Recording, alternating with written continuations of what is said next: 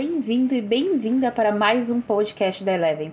Eu sou Teca Gandara e hoje nós vamos trazer para você um resumo do que aconteceu no mês de abril. Temporada de resultados, Ibovespa quebrando a barreira dos 120 mil pontos e expectativas para o setor de varejo. O nosso head de análise técnica, o Rafi, fez uma análise sobre o comportamento do mercado e apontou o que podemos esperar para o mês de maio.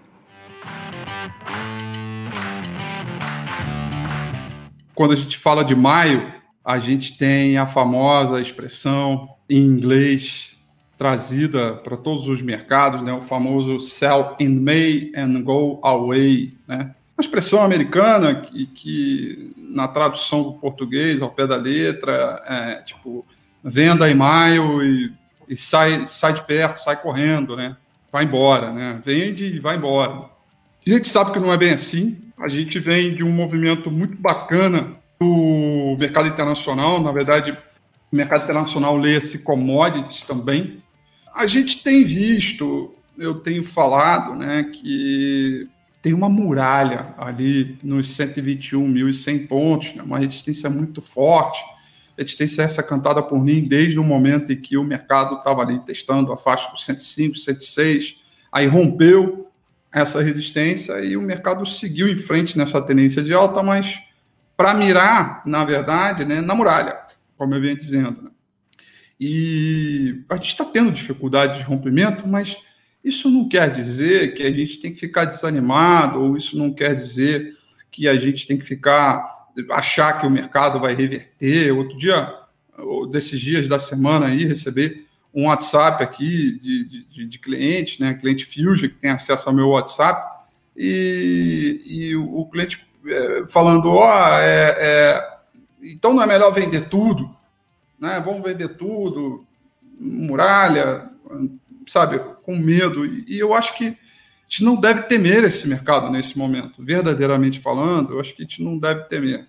Eu acho que a gente tá, continua com uma boa configuração, uma boa rotação, rotação setorial, ao meu ver, continua favorável. A gente tem é, uma tendência positiva é, de dois setores importantes da B3, da Bolsa, que tem grande relevância no índice Bovespa, que é o setor de materiais básicos, né?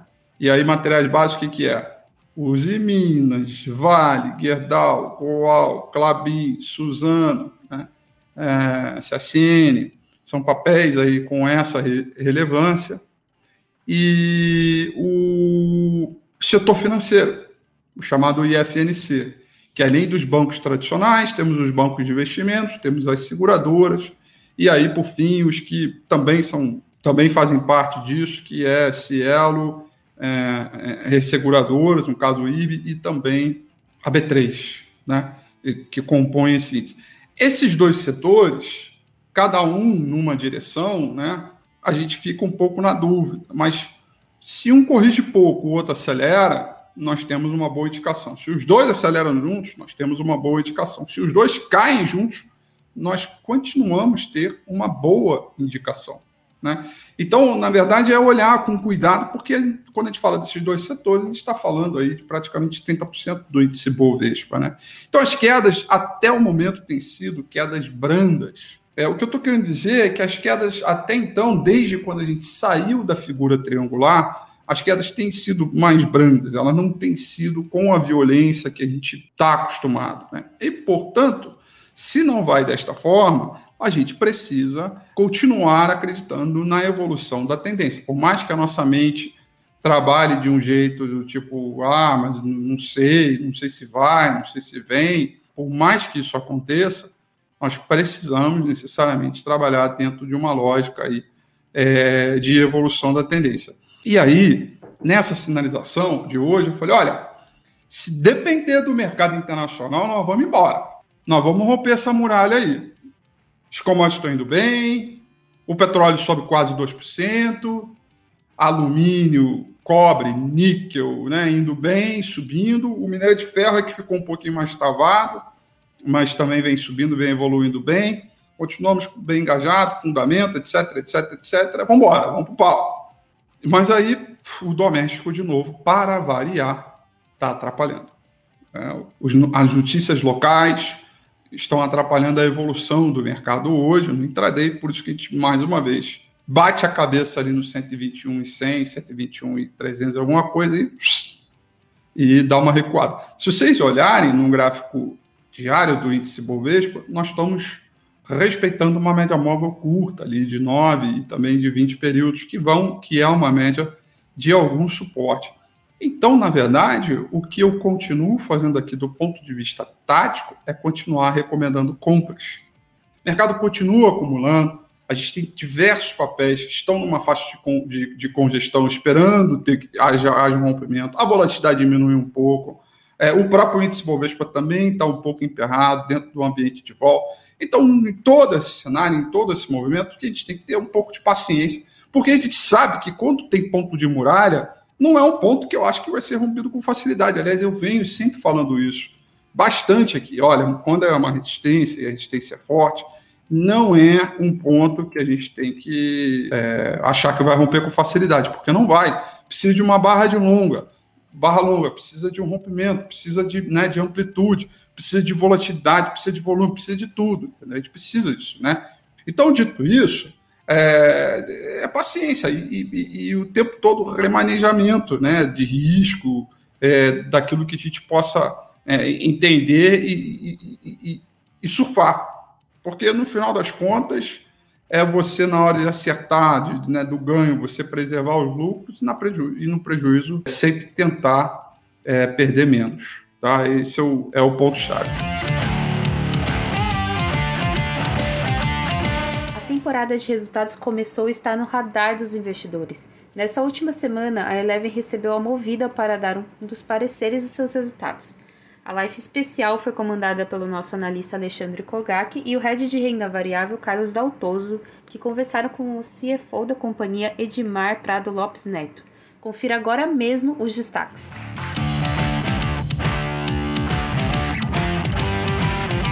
Então, se a gente puder começar exatamente por esse ponto, né, entender melhor como é que foi ali dentro do trimestre a questão de comportamento tanto da taxa de ocupação quanto de área média, né, enfim, o aumento do número de casos de Covid ali mais para fevereiro e março trouxe um impacto nessas duas métricas e como é que está sendo abril nesse quesito?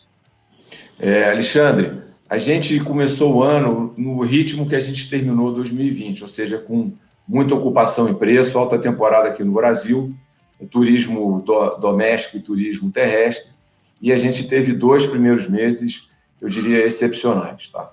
É, o que aconteceu durante março é com o anúncio do lockdown, a gente de fato perdeu força. É, eu diria quatro pontos percentuais, talvez tenha sido o impacto total no hack. É importante dizer que a gente já vinha se preparando ao longo de fevereiro com uma mudança de perfil para aluguéis mensais no RAC. Isso ajudou a gente a manter o nível de ocupação que a gente entregou. A gente entregou é, 79% no trimestre. Você vê que, de fato, os dois primeiros meses foram muito bons. E aí, essa perda de força no final de março acabou, enfim, trazendo um pouquinho de menos resultado, né, por assim dizer. qual é a notícia boa? A notícia boa é que se durante março houve uma queda pequena ah, e contínua, que continuou ainda no início de abril, a gente já vê uma retomada né, nos últimos 15 dias, a partir do anúncio da flexibilização, a gente vê uma retomada da demanda no RAC. Então, a continuar assim, a gente vai ter é, um trimestre com sentido positivo, com sentido oposto ao que a gente viu, ou seja, se a gente teve dois primeiros meses muito fortes e depois caindo, a gente vê agora um mês mais fraco e a, a, a perspectiva de subida né, de demanda em, em, maio e junho. Então, voltando, né, a gente está é, cautelosamente otimista com tudo que está acontecendo em relação à flexibilização. Mas, de fato, houve um impacto, é, é, é inegável. Um outro impacto que é importante é, é a questão das montadoras né, sendo obrigadas a fechar a fecharem as fábricas, e aí a gente está com o suprimento de carro eu vou dizer para você, bastante, é, no mínimo, complexo. Tá? E nesse trimestre em específico, a gente viu uma taxa de utilização, uma taxa operacional da frota em relação à frota total mais alta, né?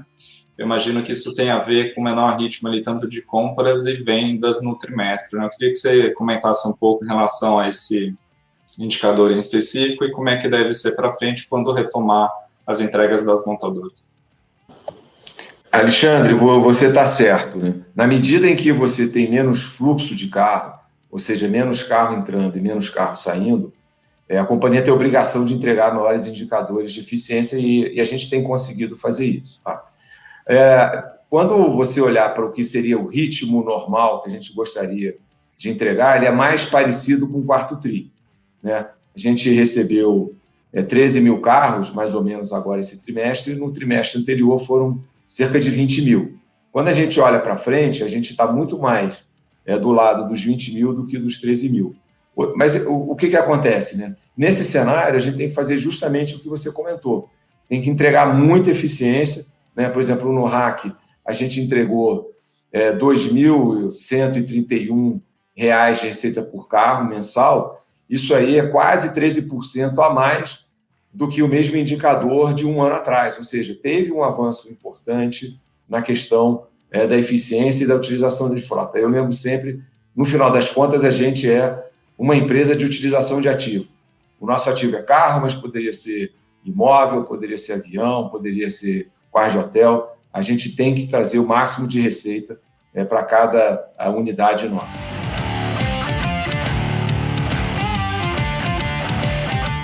Falar um pouquinho do setor de varejo? Como ele é sempre popular entre os investidores, nosso analista do setor, Eric Wang, conversou com a jornalista Juliana Munaro sobre as expectativas para a temporada de resultados.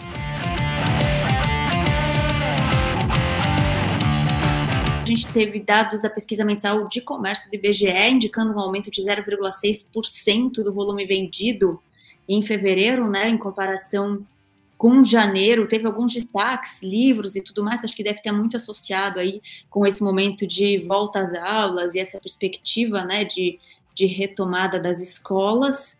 Alguns setores ainda ficaram para trás, mas também uh, alguns especialistas e alguns levantamentos já apontam aí algum retrocesso, pensando nesses primeiros três meses do ano em que a pandemia, a segunda da onda, a segunda onda da pandemia veio mais forte, né? Uhum.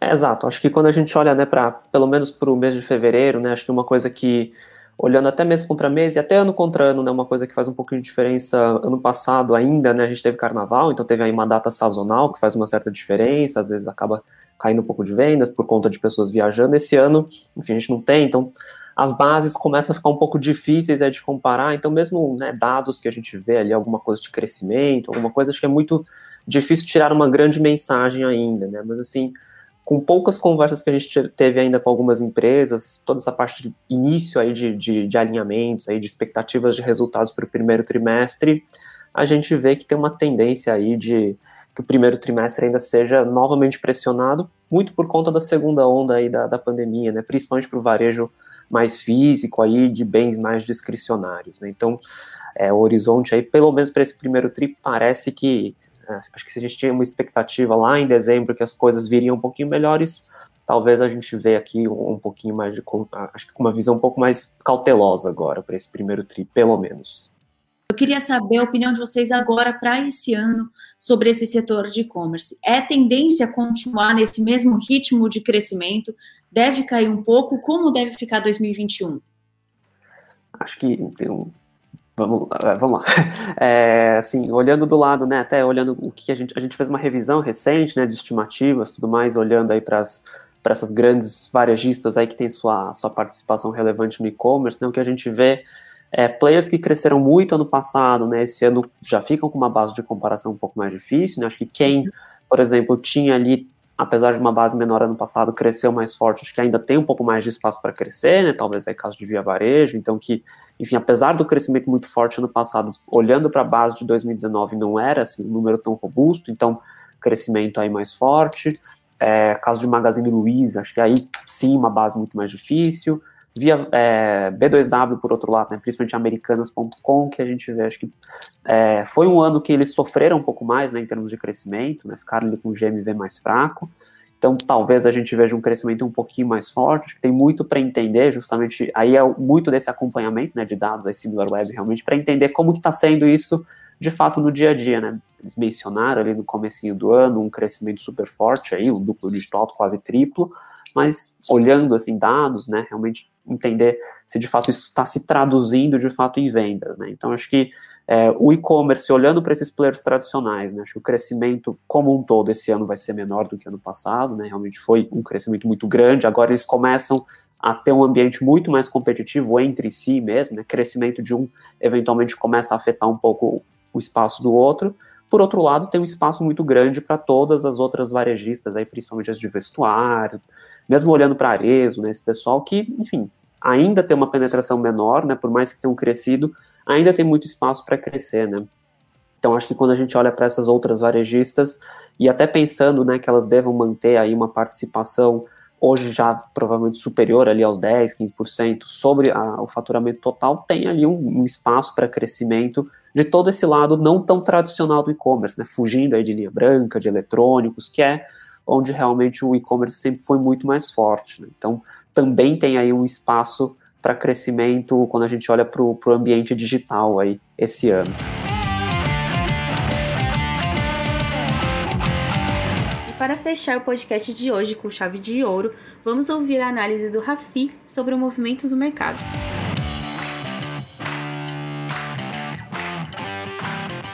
E eu acho, acredito, né, que o mercado está indo na linha é, do. Está indo completamente na linha dos. dos uh, do Fed. Né? O Fed ontem foi exemplar, uh, o mercado internacional comprou a ideia do Fed né, de vez é, e que, no matter what, vamos continuar promovendo os estímulos aí a qualquer maneira, de qualquer jeito, e é por isso que eu vejo aí um mercado é, é, em forte aceleração, com forte movimento. Na minha opinião, eu acho que, sim, eu, eu só estou preocupado com a inflação, eu acho que a inflação vai vir, né? cedo ou tarde ela vai vir.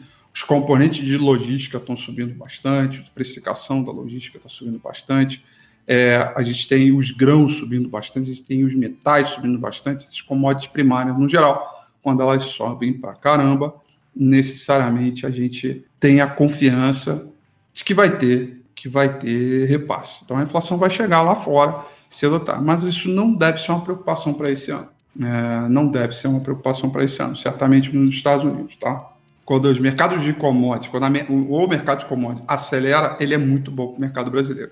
Ainda que a gente tenha todos esses imbróglios no mercado local, todos esses imbróglios da, das dificuldades políticas aqui, para o lado fiscal problemático, CPI, e, poxa, e mudança de não sei o quê, Ministério da Economia, o que é que vai cair, não vai cair.